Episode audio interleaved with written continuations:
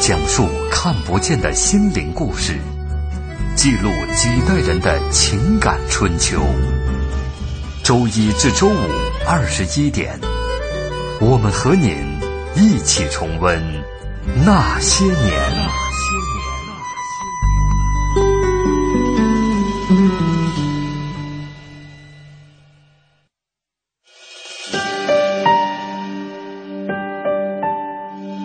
那些年，他们很卑微。说句不好听的，你现在什么都没有了，命也就不值钱了。那些年，他们很无畏。为了胜利，向我开炮！那些年，他们很悲凉。带上数学纪念。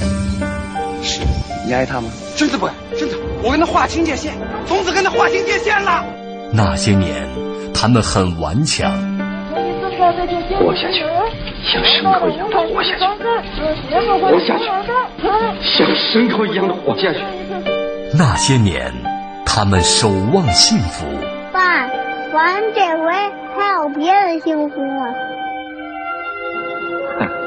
只要你好好活着，就能碰到好多好多好多的幸福。我的儿子，你就没事偷着乐吧。岁月流逝，情感永恒。那些年，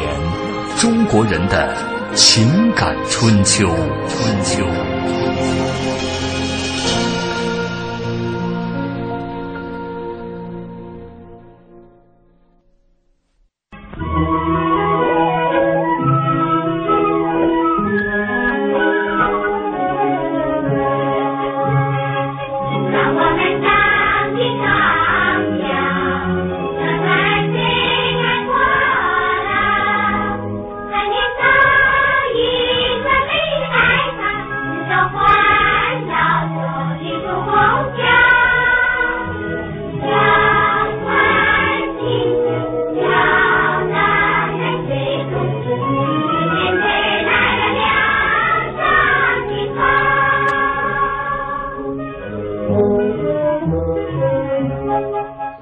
那些年，记录中国人的情感春秋。大家好，我是小婷，他是和蔼可亲的少先队辅导员冯老师，他是英勇机智的地下工作者孙莹，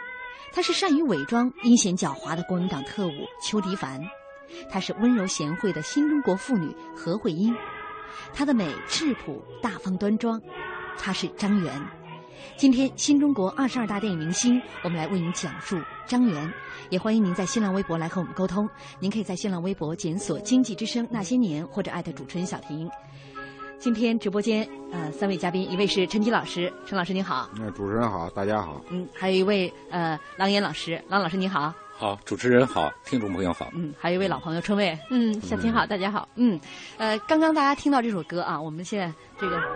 背景的音乐。让我们荡起双桨，这个呢就是张元这个投拍的这个当女演员的第一部电影，叫做《祖国的花朵》。在我们的微博上，邹影全无说了最深的印象就是《祖国的花朵》、徐庆案件、地嗯下尖兵。这个《祖国花朵》当中呢，让我们荡起双桨，那是当年读小学的时候，在少年之家必学的歌曲之一啊。嗯呃，这个应该陈吉老师和郎云老师都深有感触啊。这首歌是因为我们。因为我跟陈老师都是在北京生、北京长的，对。而这个《花儿朵朵》《祖国的花朵》这部电影呢，又恰好描写的是北京的故事，嗯。所以说呢，做我们作为我们那个年代出生的人，嗯，对这部电影呢就非常深刻，嗯。而且呢，像他这个这里边的电影的一些情节，包括特别是这首歌，嗯，啊，这个实际上已经成为中国啊，这个我们讲在电影上呢，是不是一部经典了？嗯啊，他这歌传承到今天啊，听起来依然是这种回味悠长。嗯啊，这里边就是包括张岩老师的这种表演，都给我们那个小的时候带来很很美好的和深刻的一种印象。我打断陈老师一句话，嗯，说到张元在这部影片中演的冯老师，嗯，当时我们呢还是因为他是五十年代中拍的，嗯，那么热映呢是在六十年代初，嗯，刚好我们在小学赶上了，当时呢我们看到张元老师的。演的冯老师那个形象，虽然出镜不多，他的这个角色的这个话语也不多，嗯，但是呢，当时我们都有一个小小的梦想，就是什么呢？张元老师要是我们的老师啊就好 了，就太 好了，对，太漂 亮了，园丁的偶像就是这样诞生的。对，当时我们确实嗯有，所以说，当这个经济之声约请我来做这期嘉宾的时候，嗯我第一个反应就是哇，我小的时候也曾经梦想过有这样漂亮、这样慈祥和和谐的。这个老师在我身边，嗯嗯，这也是张元这个拍摄的第一部电影啊。嗯、说到这个张元呢，呃，别说这个八零后、九零后了，就像春卫和我这样七零后的人，嗯、对他都不是特别熟悉。呃，刚刚节目开始之前，呃，郎云老师说了一句话，说说起张元，可能很多人脑海当中。这个反映不出来，哎，这个演员到底长什么模样？长出他的形象来、 嗯、啊！对，就是他的美不像很多，就是有些明星他可能是那种立刻就是。夺人心魄的那种美，嗯、它的美的话呢是那种很沉稳的，它会让你仔细去琢磨的时候，你才会发现啊，原来它伴随着你生命当中的好多个关注点，嗯、但是它又是隐忍在他的角色当中的。嗯嗯，他、嗯、这美呢是我看是经得起品味的，他不就是您刚才讲的不惊艳啊，没有冲击力，对，但是呢，确实它很质朴的一种美啊，经得起这种品味的一种美。嗯，对，也是符合中国的女性的这个品味，呃，这个过去的审美标准的一种美。嗯，啊、嗯，张元老师的美呢，它是一种落落大方的美。嗯，我呢这两天在揣摩，就是说现在我们当代的很多影星都很娇艳，嗯，都很美丽，但是呢，一想到张元老师那种美呢，她真是。那种落落大方那种感觉呀、啊，嗯、哎，你体会不到。嗯，刚才春卫用了一个词儿，就是他隐忍，在他很多的这个角色当中哈、啊。嗯、呃，其实说起这个张元老师，我们从网络上啊，可能从很多途径当中，你并不是说能够了解到他太多的这个经历，嗯、但我们看到他其实啊，他在童年的时候，也是很这个经历是很很。这个很很坎坷，嗯、很凄惨。嗯对啊，他小的时候，这个他出生在河南，是河南卫辉人。嗯，他、嗯、父亲呢，在二十年代，上世纪二十年代的时候，做过几任嗯县长。县长。所以可能在在他八岁以前吧，日子还不错。但是后来，优越的后来这父亲去世了。八岁以后，这个父亲去世，嗯、家里就靠卖典当一些字画，卖这个字画来这个维持生计。那再到后来，这字画卖完了，这个典当完了，也就没有什么能够糊口了。嗯、所以我们想想，一个这个八九岁的这个孩子，呃，家里边突遭变故啊，家里的顶梁柱倒了，嗯、所以这个生活是能够想象得到的。嗯、我在后来看到了一篇文章哈、啊，是介绍当时呃叫做徐旭景，他管这个女孩子呢叫大姐姐了。嗯徐旭景是民国大总统徐世昌堂弟徐世芳的女儿。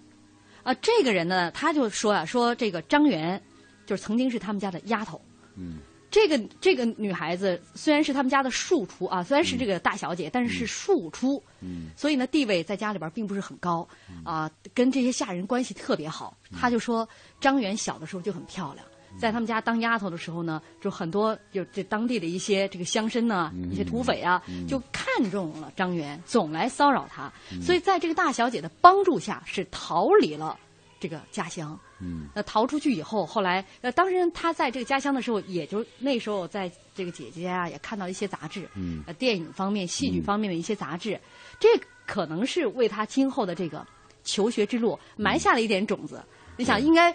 不会说对这个行一点了解都没有。而且还有，我觉得他早些年的那个，就是早期的家世还可以的那段时间的话呢，他是培养人最初很纯粹的那种。目的需求的那种感受的时候，虽然他后来的家道中落，但是我想他可能对于人生阅历又反映到他的这种艺术修养当中。嗯嗯，所以到了这个一九四九年初啊，解放之后啊，嗯呃，这个张元算是迎来了他，终于迎来了他的新生活了啊。嗯、这个时候他开始呃。这一年的五月，一九四九年的五月，考入了华北大学第三部学习。嗯、刚才我们说他童年的时候，虽然说家道后来中落，但嗯毕竟他在小的时候，父亲在世的时候，他还是读了几年的学。四九、嗯、年五月考入了北华北大学第三部学习，后来因为病休，嗯在一九四九年的十月进入到了中央戏剧学院普通科，嗯专门来攻读表演专业。一九五零年底，又入进入到了中央电影局表演艺术研究所演员系，嗯，那这个机构后来也就是今天的北京电影学院。嗯，所以说，他也应该算是科班出身，正经的科班出身了，嗯而且呢，学养很深厚。啊嗯因为你看他不断的在那儿去去去修炼这些艺术方面的一些专业嘛。嗯，学完这个艺术专业之后，他也开始接拍了自己人生当中的第一部电影。好，今天我们来为大家讲述张元。广告之后再见。爷爷，老师今天又教了一个新的汉字，就是孝顺的孝字。您看这个孝字，老在上，子在下，意思是孩子背着爸爸，孩子照顾老人就是孝啊。嗯，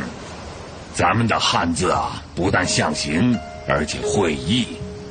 一个“孝”字，老在上，子在下，是长幼次序。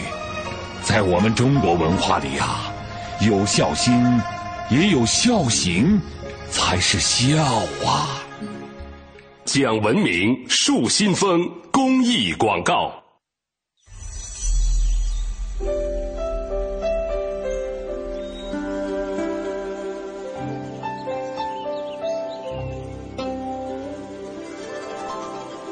聆听生命的光荣。中央人民广播电台经济之声。我是四零后，我的偶像啊，雷锋。偶像，偶像毛主席啊！我是五零毛泽东，很多呀，伟人那些领导人都是偶像。我是六零后，我的偶像是刘晓庆，呃，方舒，我小时候的偶像是杨子荣，草原英雄小姐妹啊，崇拜着呢。潘东子，这是日本的，日本什么山口百惠，我是七零后的，我的偶像是杨钰莹。嗯，周润发。我是八零后的，然后我的偶像是张学友。我上学时候的偶像是王菲。我喜欢，我喜欢张震岳。我是九零后的，我的偶像是小沈阳。我的偶像就是韩国明星李敏镐。青春流动，岁月永恒。欢迎收听《那些年》。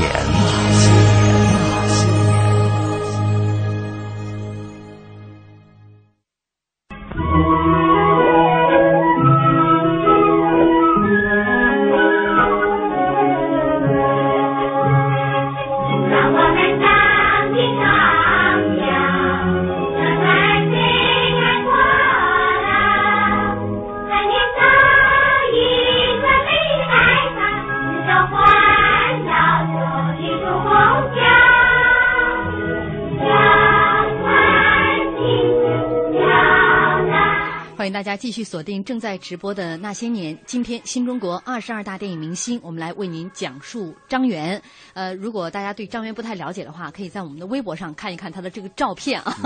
来重新的认识他一下。在广告之前呢，我们是为大家介绍了张元，呃，一个不太平凡的童年。其实呢，在这个新中国二十二大电影明星当中，很多人这个成长的经历都很坎坷啊对，那是跟这个大时代有关系的。那现在大家听的这首歌，让我们荡起双桨，是张元呃毕业以后呃参加拍摄的他人生当中的第一部电影，在当时是引起了这个轰动，他应该算是新中国第一部儿童题材的影片对对啊，这个叫做《祖国的花朵》，嗯，而且祖国的花朵呢，还培养出两个，就是后来非常知名的播音员，嗯一个是吕大愚，在曾经在中央电视台呢，作为一个呃很很重要的，他好像主持过新闻联播，嗯然后还有就是张钧英，嗯也是我们瞿宣和老师的夫人爱人，嗯当时他们两个呢还都是花季呃盛开的少少年呃小少女，嗯但是最后呢都成了我们国家的广电事业的栋梁。嗯，这个祖国的花朵最后都盛 开了，我们也可 以看到有很多的偶像在里面，呃，没以没各错种方式出现过。嗯，呃，这个当时呢，呃，张元进入到这个摄制组的时候，那时候演员都要这个体验生活。嗯啊，我们对昨天在节目当中说，你说那么漂亮的女演员，呃，我们昨天。讲的是这个王丹凤王儿丹凤啊，呃去公交车上这个卖票啊啊，这是很多场的医院里边儿，呃，当女理发师里边儿就去给人家当学徒啊。呃张元也一样，他也是到学校里边，好像三个月啊，做了三个月的辅导员。嗯嗯，这三个月就在这个小学教师当中，跟少先队的辅导员一起学习工作，来体察老师和孩子们之间的这个思想感情。说这个张元这部电影结束之后，他甚至到就是跟剧组的这些孩子们一直都有联系，嗯，一直到了他他就是。都老年了、嗯啊，这些联系都没有断过。包括在这个拍摄过程当中，也有一件事情比较有意思啊，嗯呃，是当时在拍电影过程当中没他的戏，但是他需要在这个这个现场跟小朋友搭一下戏，嗯，那他就站到镜头后面，因为没他戏嘛，他也不化妆了，也把戏服脱下来了。嗯但是导演就发现啊，孩子们都不在状态当中，嗯总是这个这个分神交头接是吧耳嗯啊，分神。说怎么回事呢？说站在摄像机镜头的张元那天脱下戏服，穿了一件漂亮的毛衣，张海 照人啊然后是吧立刻就把这个所有的这个视野给呃转移了，带过去了。啊，嗯所以呢，这个一声令下，张元又回去把这个戏服又换回来，这个妆呢也化上了。也说明了张元的魅力，哎，就是不光成年人喜欢他，嗯孩子也喜欢他。嗯嗯，呃，这是说到了这个张元人生当中的第一部电影。那从这部电影开始啊，他有了自己接下来不同的角色。这是对我们说的这个少先队员，呃，这个少先队的辅导员。那接下来我想问一问陈吉老师，还有呃这个郎源老师啊，让你们俩印象最深刻的这个形象啊，除了小的时候梦想有一个这样、冯老师这样的辅导员之外，还对哪个角色印象特别深？我主要是这个兵临城下的他演的这个角色比较深，因为这部电影呃啊他，是个地下党的报务员。嗯，对对对，感觉因为他那个那个电影本身啊，当时好像也，我记得当时就比较轰动那么一个电影啊，嗯在这里边呢，就他演的那个角色，我那个时候看过的时候呢，就是就是在今天呢还会有有一些影像的一种记忆在里边嗯啊，这是我的一个这个对他这个电影的一个一个东西的印象。嗯嗯，那蓝岩老师呢？我呢对他印象最深的呢是《景颇姑娘》，嗯他在里边演呃饰演我们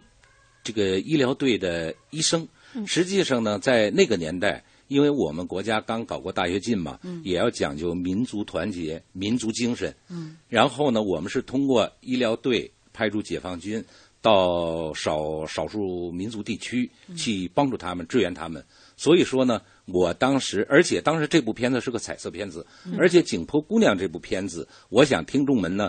很多年轻人没看过，嗯但是呢，这个电影当时可以和《刘三姐》嗯五朵金花，呃，相媲美嗯。它是呃也是非常完美的一部少数民族的风光片。嗯但是呢，这个呃张元呢在里边饰演的李医生，嗯他实际上呢就通过自己呃为少数民族的这个落魄的这些呃人这个穷人吧嗯看病，然后把党的方针政策带到边区，嗯最后呢还实现了当时这个呃有一个女奴，嗯，叫戴诺，嗯最后呢，还帮助他完成了他人生的转变。最后，他当了这个山寨的村长。嗯嗯，所以当时呢，我就觉得呢，这部片子呢，呃，好看，嗯就是风光好，演员好，嗯演技 好。嗯嗯，其实对于我们这七零后来说，我最喜欢看反特的。对你说到反特，嗯就是有一个这个张元老师呢，呃，我是不自然的就管他叫老师了，因为嗯还是受这个《祖国的花朵》影响。嗯这个张元老师的这种饰演的角色嗯啊，今后大家有机会，因为现在影线呢，这个上线电影很少了，基本不放了。那么大家有机会呢，可以在网上嗯网络打开上看一看对。他饰演的角色呢，非常阳光，非常大气。嗯那个时候呢，没有“正能量”这个词。嗯实际上，当年他饰演的这个十几个角色，百分之九十都是代表正能量的这个角色出现，但是唯独刚才我们主持人说了一个，就是说呢，他喜欢看反特电影。那么当初呢，唯独他饰演了一个，呃，这个反面角色的，就是刚才我们主持人说的，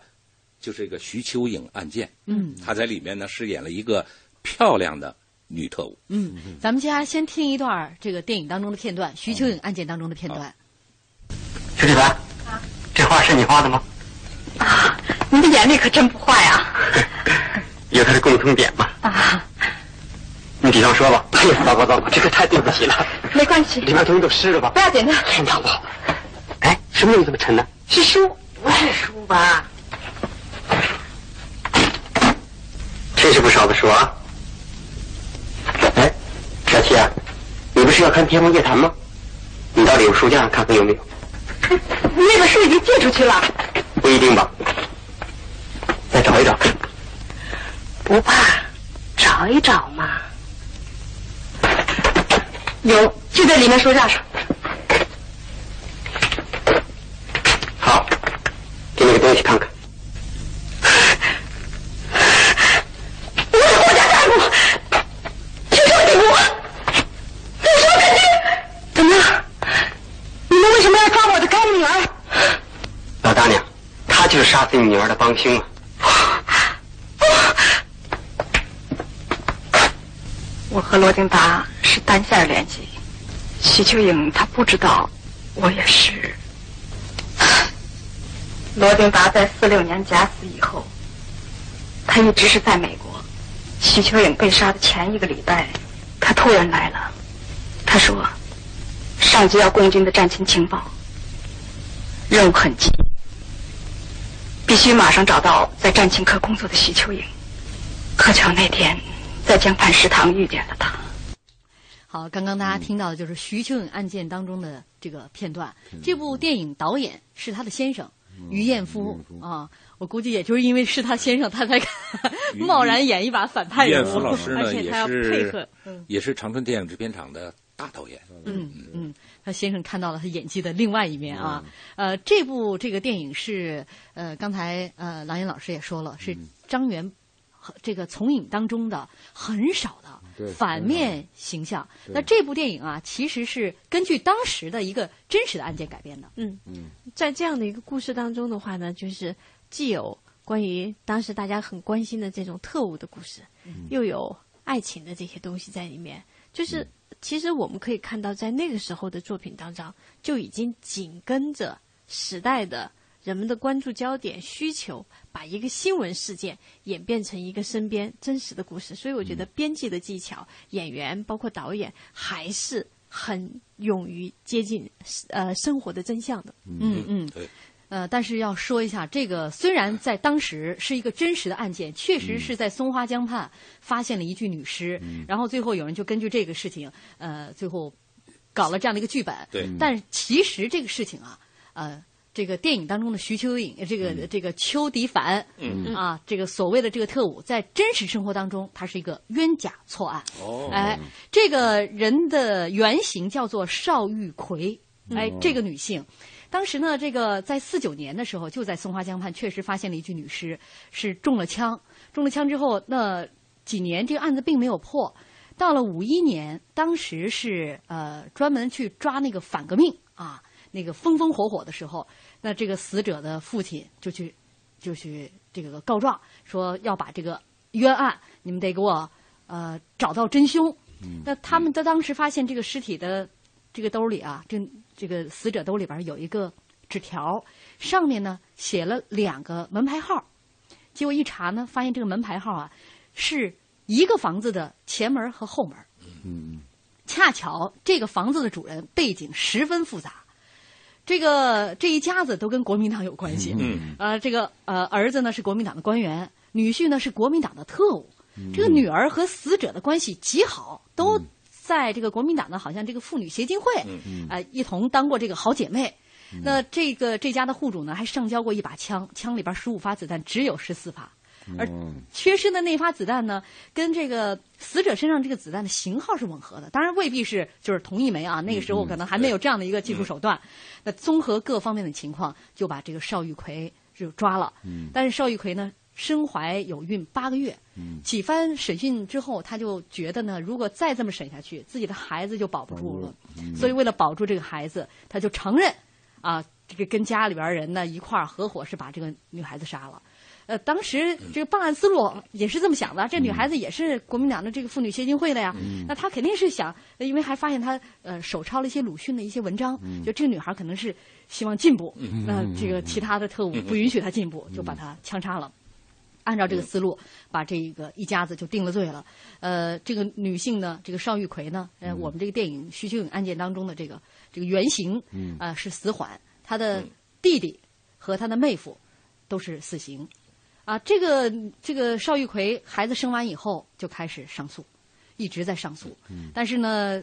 这之后这个反革命的，就是抓这个反革命的这这个势头是越来越猛，嗯没有人再给他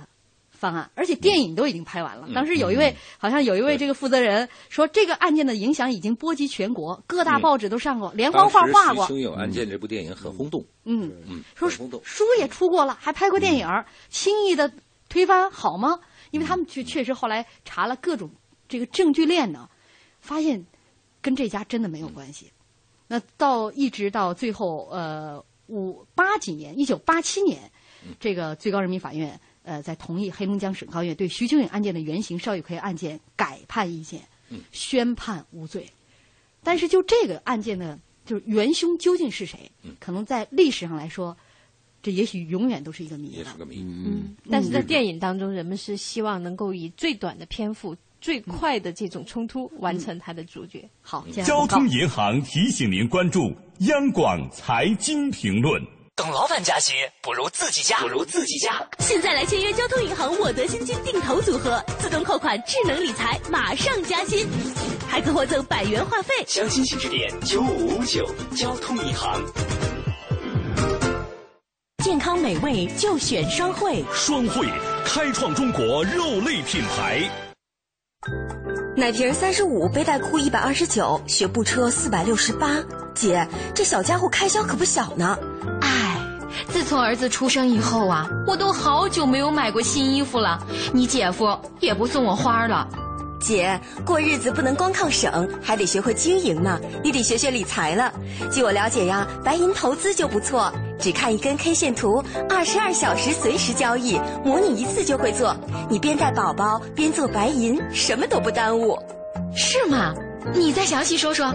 你呀，发条短信八零八到幺二幺幺四了解一下，免费咨询。好，八零八到幺二幺幺四是吧？我现在就发条问问。白银投资让你的生活更美好。发送短信八零八到幺二幺幺四，发送八零八到幺二幺幺四，免费开户做白银。投资风险需谨慎。北京时间二十一点三十分。报时中国经济，我是新东方俞敏洪。生命像一条河流一样，开始的时候平凡渺小，但只要像河流一样不断前行，拓宽自己的知识和胸怀，接纳新的思想和理念，生命的道路就会越走越宽，最终成就大河奔流一样的壮阔人生。报时中国经济，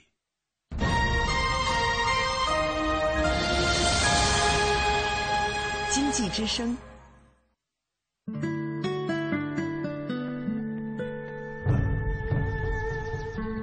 进一步的深。中央人民广播电台经济之声。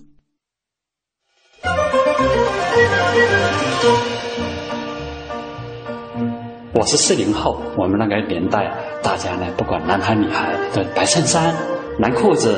白球鞋，系个红领巾，当时就是应该是大家呢认为最好看的服装，哎、特别流行。流行什么装扮？就是中山装。我是五零，我们小时候吧，都是扎那个衣服，没有咱们现在买这个衣服。我是个六零后，嗯，国防绿的帽子，杨典荣的帽子，还有那个呃那个懒汉鞋，白边懒汉，还有那个米黄色裤子。我们那时候比较时髦的就是我们叫人造棉，嗯，一般都是那个像四个口袋儿啊，就是那种所谓的干部服，尤其上那个绿军裤，有一段就特别特别的流行。等我十几岁的时候，好像就穿那个种格子衫，就那一个时代特别流行一种粉色的衬衫，我特别喜欢。我是七零后的，嗯，当时最流行的那种是羊毛大衣。我是八零后的，最流行的装扮，嗯我们那时候最得意的就是脚上可以穿这个李宁的运动鞋呀、穿着一些休闲的裤子啊、夹克之类的。我是九零后，装扮呀，应该就那些打扮的比较朋克的、非主流那种。都爱穿比较成显成熟一点，黑色也为主，白色啊就是亮色。现在特别流行时尚，有时候还有点非主流个性。青春流动，岁月永恒。欢迎收听《那些年》。那些年。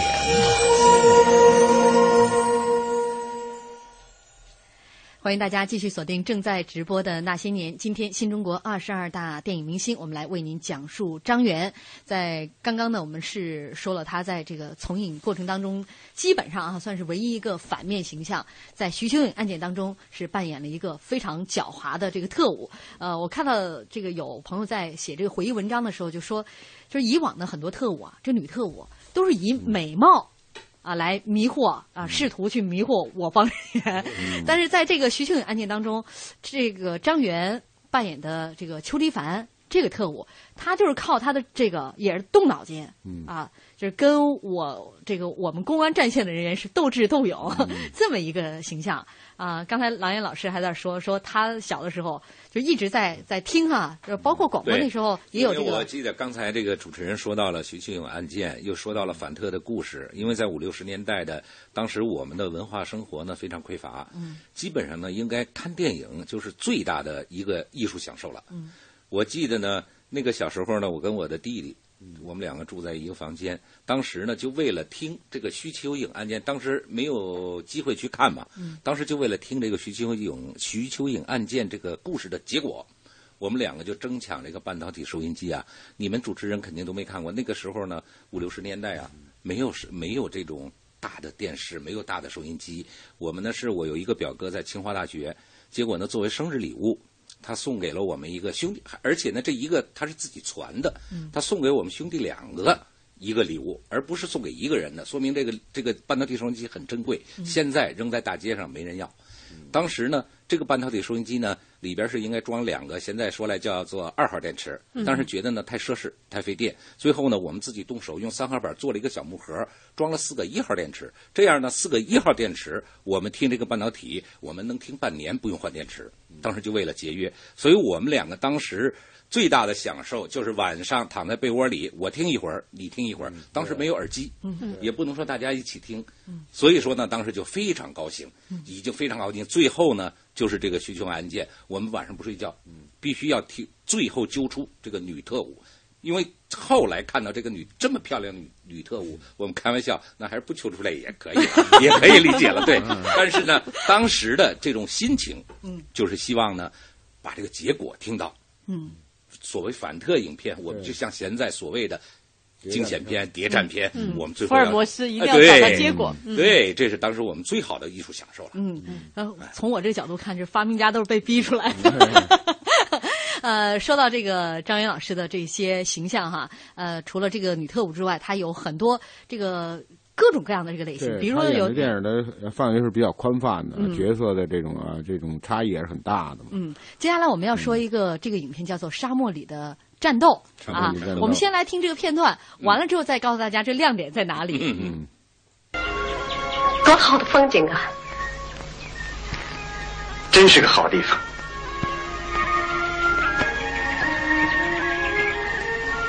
等我们把农场建设好了，就到这儿来过暑假，能该多好啊！暑假，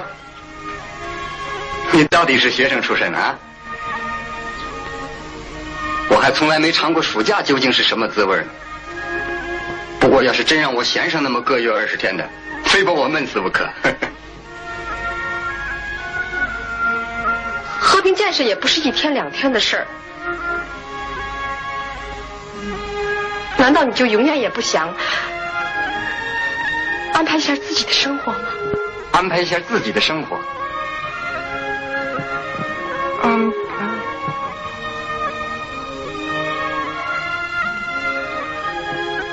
你说这句话是什么意思？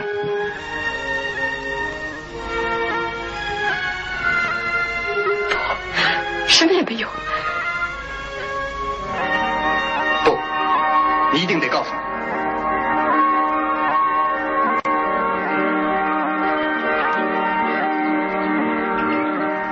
你一定得告诉我，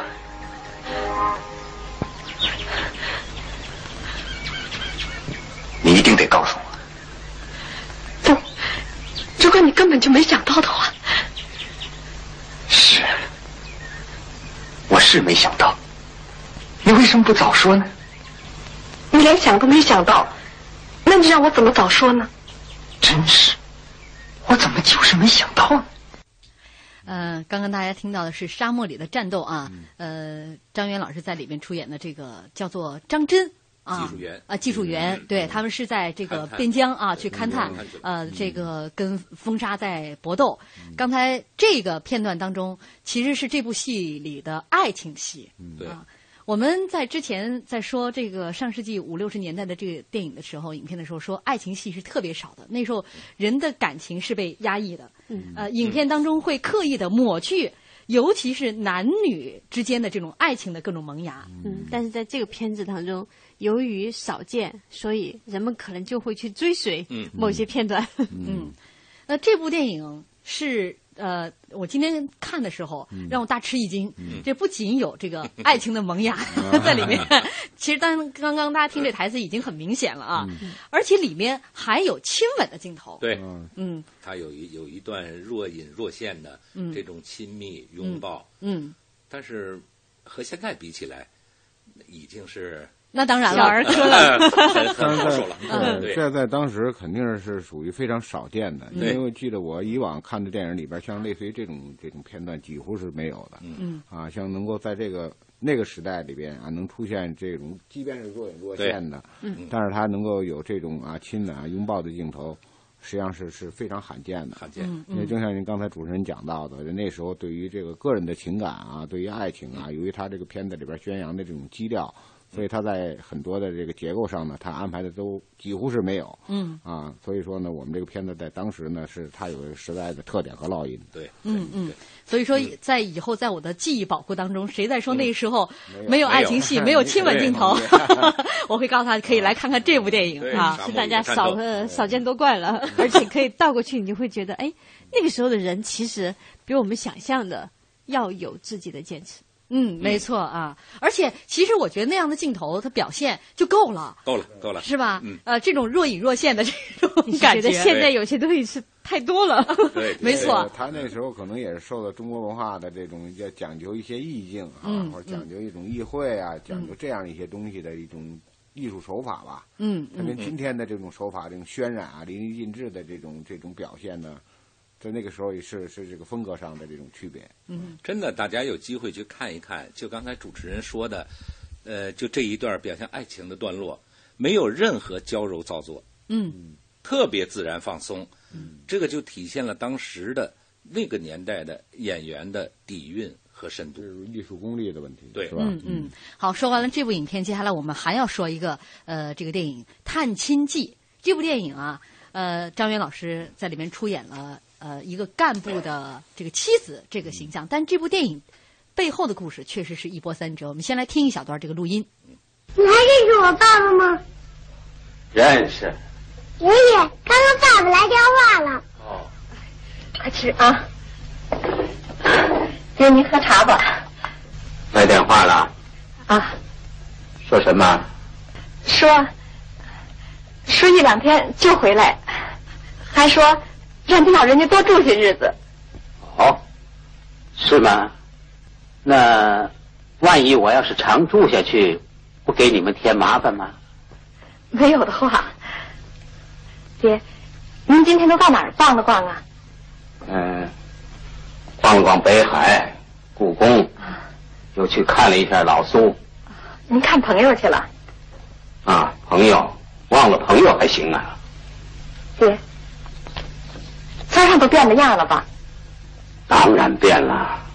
日子啊是越变越好，水也越变越清您在村上的工作够忙的吧？啊，妈。哼你们放心吧，不会给你们添麻烦的。 您这是说的哪儿的话呢？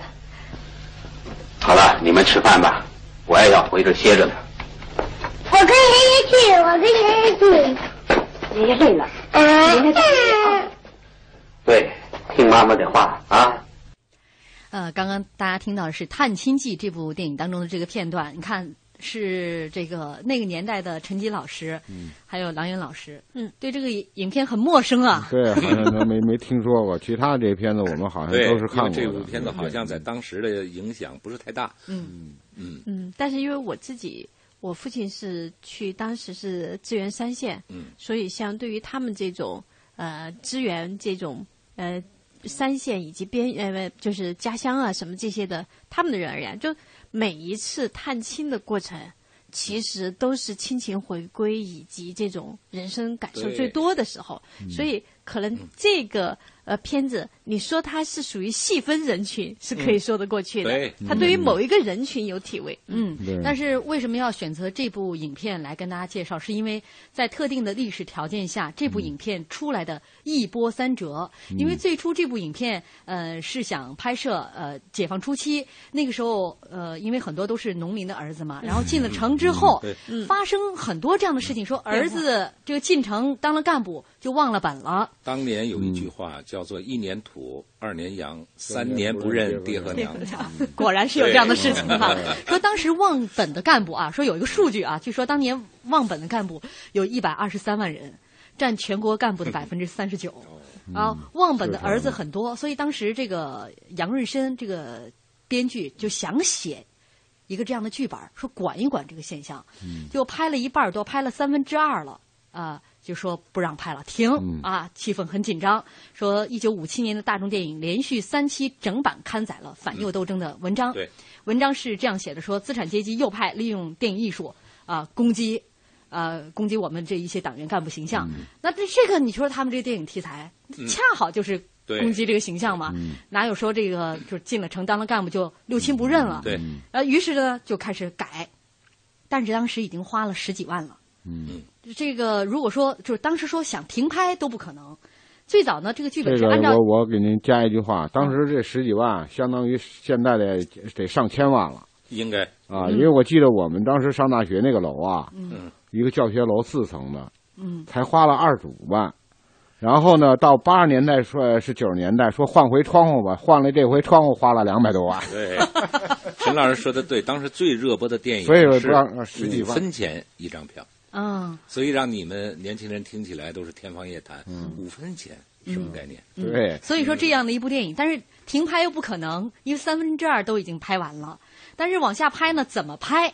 啊、也不能再按照原来的剧本，它还是本来是一个喜剧，嗯谢天导演的。嗯，大牌导演啊，对，大牌导演，所以我们可以想象到，如果按照原来这个剧本拍，会是一个什么样的一个结果哈？嗯但是当时没有办法了，呃，再拍说不拍十几万没法交代，再拍呢肯定就是这些剧组人就都是右派，嗯 所以政治风险。哎，呃，所以说这个呃十几万如果巨款没了呢，这个几十块钱的工资都保不住，嗯啊、这个时候无可奈何进行修改，说这个剧嗯剧情当中本来呢是这个儿呃这个父亲进到城里边拿着最后拿这个鞭子要打这个儿子，嗯啊是个喜剧片，到最后就改成这个儿子死了，嗯是这个老父亲进到城里边虽然住下了，发现这个儿子跟儿子一直没露面，跟这儿媳妇儿总有秘密似的，嗯然后发现儿子其实去世了啊嗯，临去世之前把自己的老父亲托付给战友，那他其实哦住的是战友家。啊哦，所以后来还挺这感人的是 吧？所以后来张元儿出现了，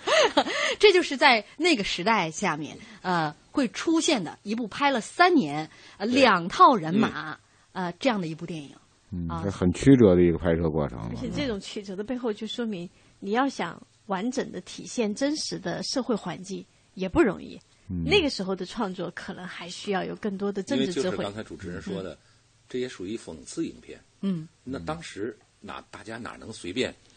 讽刺我们的干部啊？嗯，对，